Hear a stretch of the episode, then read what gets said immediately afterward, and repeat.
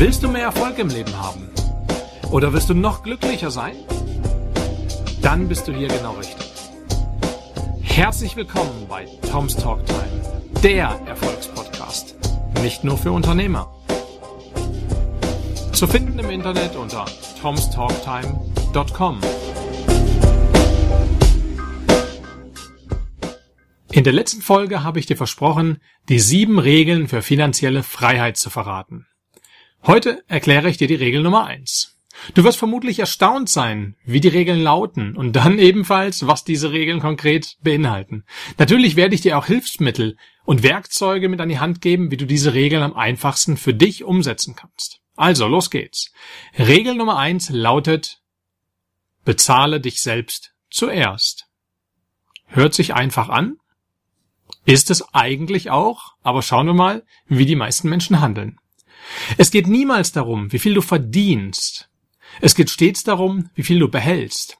Wenn du ein hohes Einkommen hast, lebst du vermutlich gut und nach außen wird es so ausschauen, als hättest du viel Geld. Aber egal, ob du 1000 Euro, 10.000 Euro oder gar 100.000 Euro pro Monat verdienst.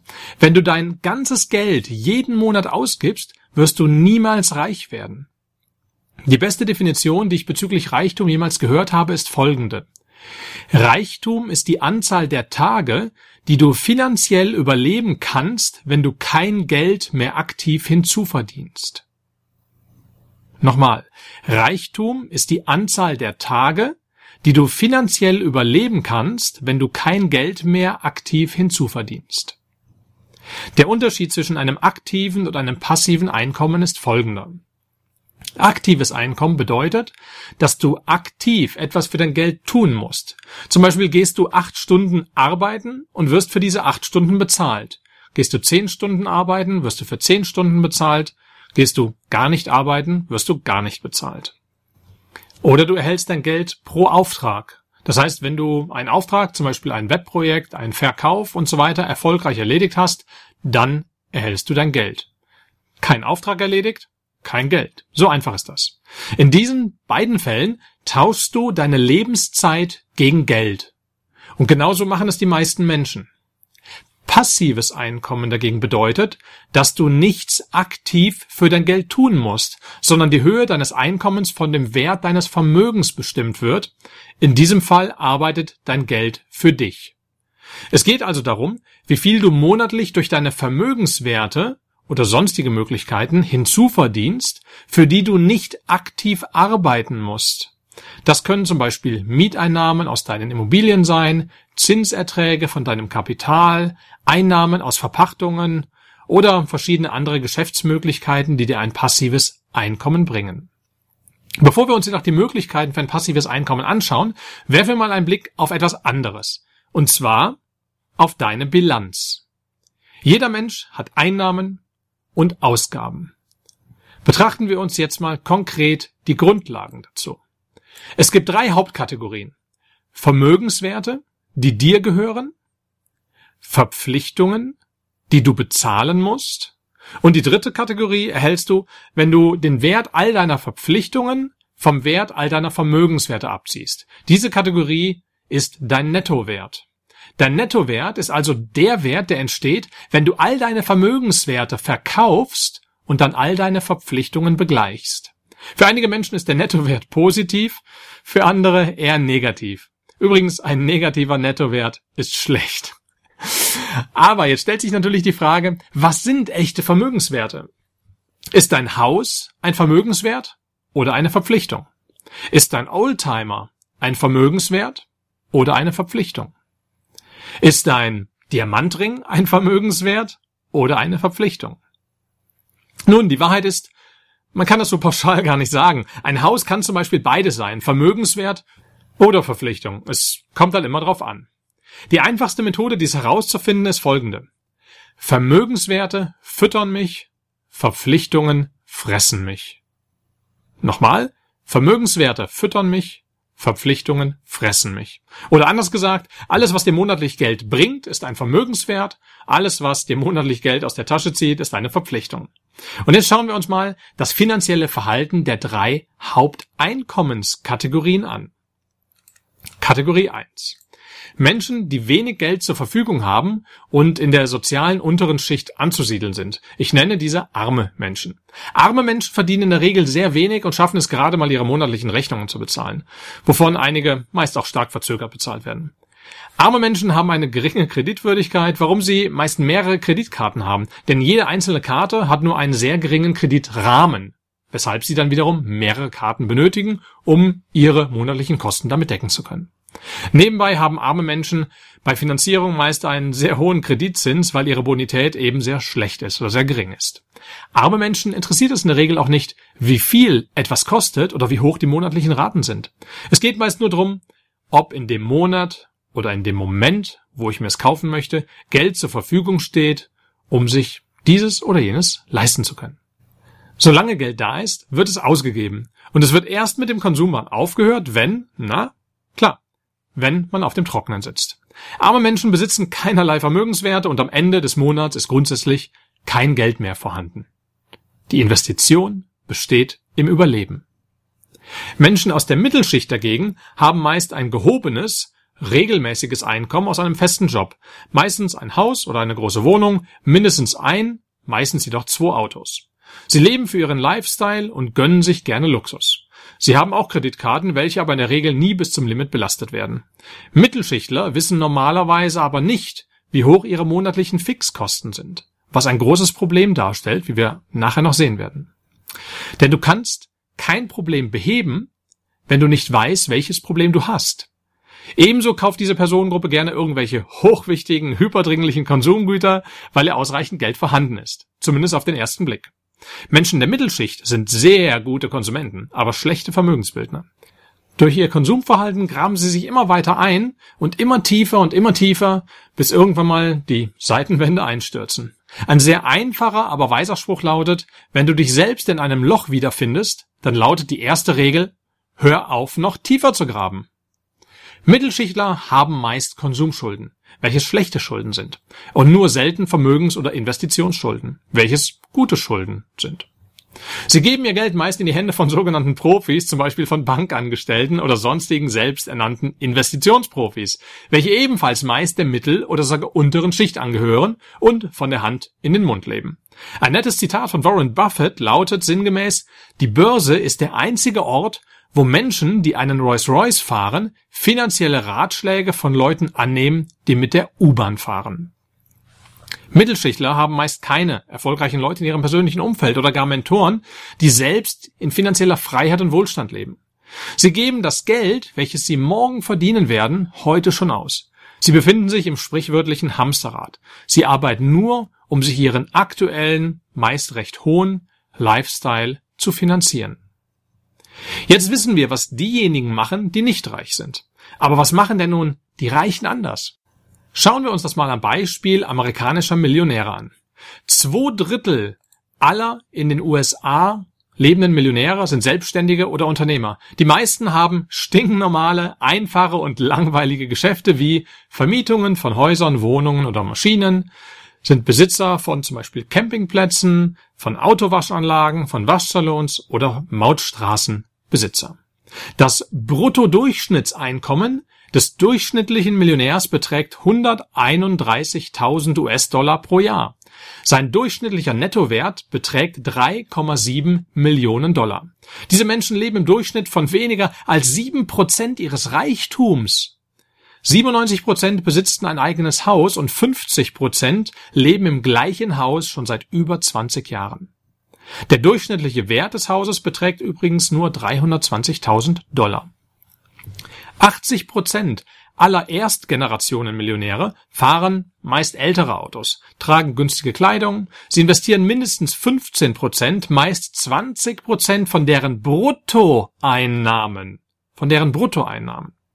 Sie machen in der Regel all ihre Finanzentscheidungen selbst. Sie haben in der Regel geldbringende Vermögenswerte wie Aktien, Aktienfonds, Rentenwerte, Immobilien, Öl- oder Gasinvestments. Wohlhabende Menschen haben mehr Freude daran, ihr Vermögen wachsen zu sehen, als daran, reine Konsumausgaben zu machen. Der typische Millionär hat noch nie mehr als 400 Dollar für einen Anzug ausgegeben, 140 Dollar für Schuhe oder mehr als 235 Dollar für eine Uhr. Kurz gesagt, Millionäre sind genügsame Menschen. Millionäre wissen genau, wo ihr Geld hingeht und prüfen regelmäßig den Ertrag ihrer Investitionen und korrigieren gegebenenfalls auch ihre Entscheidungen. Millionäre haben alle ein starkes Warum und sie wissen genau, was sie erreichen wollen und haben einen Plan, wie sie ihre Ziele erreichen können. Sie planen im Durchschnitt achteinhalb Stunden pro Monat für ihre Investitionsentscheidungen ein. Wie sagte Rockefeller so schön, jeden Tag eine Stunde über sein Geld nachzudenken bringt mehr als einen Monat lang für sein Geld Tag für Tag zu arbeiten. Egal was man erreichen will, ob man ein Weltklasse-Sportler, Musiker oder Unternehmer werden will. Das Geheimnis liegt darin, jemand zu finden, der das erreicht hat, was man selbst erreichen will. Dann genau zu studieren, was hat der denn getan? Oder vielleicht im Idealfall finde ich so jemanden und gewinne ihn als Mentor für mich. Und dann ist das Entscheidende, genau das zu tun, was er getan hat. Es gibt genau einen Grund, warum ich jetzt zum Beispiel nicht so gut Golf spiele wie Tiger Woods. Nämlich, ich verbringe nicht acht bis zehn Stunden pro Tag an sieben Tagen die Woche, viele Monate oder Jahre hintereinander mit einem Golfschlag an der Hand und schlag mir die Finger blutig. Auch ist es offensichtlich, warum ich nicht bei Olympia mitgespielt habe, kein Weltklasse-Musiker bin und auch noch keinen Nobelpreis gewonnen habe. Ich tue nämlich nicht das, was diese Menschen dafür getan haben. Also kann ich auch nicht erwarten, deren Ergebnisse zu erhalten. Das ist doch klar, oder etwa nicht? Also, was machen die Reichen jetzt anders? Regel Nummer eins lautet, bezahle dich selbst zuerst. Das ist die erste Regel, um finanzielle Freiheit zu erreichen. Das bedeutet, dass du die ersten zehn, also mindestens zehn besser 15 oder im Idealfall sogar 20 Prozent deines Bruttoeinkommens, also deines Einkommens vor irgendwelchen Abzügen, jeden Monat auf die Seite legst. Und zwar regelmäßig. Jeden Monat. Das bedeutet auch, dass dieses Geld nicht für Konsum ausgegeben, sondern investiert wird. Es ist hierbei vollkommen egal, wie gering der Betrag auch sein mag. Es ist eine fixe Regel, dass diese paar Prozent jeden Monat investiert werden. Punkt aus. Wenn du diese einfache Regel, die erste und eine der wichtigsten Regeln, nicht befolgst, dann liegt deine einzige Chance darin, reich zu werden, vermutlich in dem unwahrscheinlichen Fall eines Lottogewinns oder darin, reich zu heiraten. Ein absoluter Klassiker ist hier das Buch Der reichste Mann in Babylon. Für die Lesefaulen unter uns sei angemerkt, dass dieses ein sehr dünnes Buch ist und es absolut lesenswert ist. Künftige Millionäre sind sich übrigens bewusst, dass Reichtum nicht über Nacht entsteht. Die meisten Menschen sind jedoch ungeduldig und belügen sich selbst, wenn es um die eigene finanzielle Situation geht. Wie schaut es bei dir aus? Die meisten sagen zu sich, es läuft doch ganz gut und kennen noch nicht mal ihre Fixkosten. Dabei ist das wirklich extrem wichtig, denn ein kleines Loch im Finanzsystem kann eine große Wirkung haben. Oder bildlich ausgesprochen, ein kleines Loch kann ein großes Schiff versenken. Deine aktuelle finanzielle Situation ist das Ergebnis deiner finanziellen Entscheidungen und Verhaltensmuster der Vergangenheit. Ist dir das klar? Es bringt nichts, wenn du sagst oder hoffst, was du willst und es dann nicht tust. Wenn du wirklich wissen willst, was deine Glaubenssätze sind und wie du über deine Ziele denkst, dann wirf einen kritischen und ehrlichen Blick auf deine Taten. Wie lautet das Zitat von Emerson so schön? Das, was du bist, spricht lauter als das, was du sagst. Und genau so ist es. Und hier schließt sich wieder der Kreis auf unsere vorherige Folge. Die Wichtigkeit deines Warums. Denn wenn dein Warum nicht groß genug ist, wirst du dich immer nur selbst belügen. Du wirst hunderttausende von Gründen finden, warum du etwas nicht tun kannst. Kennst du auch solche Menschen, die ein Problem haben und du ihnen Vorschläge machst, wie sie es lösen könnten, und sie für jeden Vorschlag sofort zehn Gründe haben, warum das nicht funktionieren kann? Ist das nicht Wahnsinn? Sie setzen ihren vollen Fokus und investieren 100 Prozent ihrer Energie darauf, warum etwas nicht funktioniert, statt darauf, wie etwas funktionieren könnte. Das ist doch total irre. Falls du jetzt sagst, es ist unmöglich für dich, 10 bis 15 Prozent oder im Idealfall 20 Prozent deines Bruttoeinkommens auf die Seite zu legen, wundert es mich ehrlich gesagt nicht. Die meisten Menschen leben so. Immer schön von der Hand in den Mund und wenn mal eine unvorhergesehene Ausgabe kommt, zum Beispiel das Auto in die Werkstatt muss, die Waschmaschine kaputt ist und so weiter, dann bekommst du gleich Panik. Du musst wissen, was du willst. Und schon sind wir wieder bei deinem Warum. Du merkst also, wie wichtig das ist. Wenn du dein Warum also noch nicht kennst, dann hör dir jetzt die vorherige Folge einfach nochmal an und setz es um. Tu das, was dort einfach gesagt wird. Wenn du wirklich, also wirklich etwas willst, dann wird dir das Tun auch leicht fallen. Es wird dir sogar Spaß machen. Solange du glaubst, dass es unmöglich ist abzunehmen, wirst du kein Gewicht verlieren. Solange du glaubst, dass es unmöglich ist, einen Marathon zu laufen, wirst du es nicht schaffen. Du wirst immer genügend Gründe finden, warum etwas nicht klappt. Dein Gesundheitszustand, deine schlechten Gene oder tausend andere Sachen, Hauptsache du bist nicht schuld, sondern andere oder die sogenannten äußeren Umstände. Ein Alkoholiker wird niemals von seiner Sucht loskommen, wenn er sich nicht eingesteht, dass er süchtig ist. Mit deinen Finanzen ist es genauso. Solange du dir selbst die Wahrheit über deine aktuelle Situation verschweigst, wird sich nichts ändern. Du kannst nicht glauben, dass Geld die Wurzeln allen Übels ist und dich dann wundern, warum du keins hast und deine Rechnungen nicht bezahlen kannst. Ich persönlich glaube nicht, dass Geld böse ist. Mich hat Geld zumindest noch nie gebissen. Ja? Geld ist das, was du daraus machst. Ich glaube eher etwas anderes. Ich glaube, dass Menschen, die sagen, Geld ist nicht wichtig, auch in anderen Dingen lügen. Mir macht es Spaß, Deals abzuschließen und Geld zu verdienen. Ich finde das cool. Bücher über Geld zu lesen oder Biografien von erfolgreichen Menschen, mich einfach mit der Thematik zu beschäftigen. Denn ich weiß, was ich mit dem Geld alles machen kann, alles Sinnvolles tun kann. Dazu aber in einer anderen Folge mehr. Jeder ist gut in dem, was ihm Spaß macht oder wo seine Leidenschaft liegt. Es ist alles nur eine Frage der Priorität in deinem Leben. Was machst du mit deinen 24 Stunden jeden Tag? Je mehr Zeit du in eine Sache investierst, desto besser wirst du darin, das ist doch ganz klar. Das gilt für Sport, für handwerkliche Fähigkeiten oder eben auch für Geldthemen.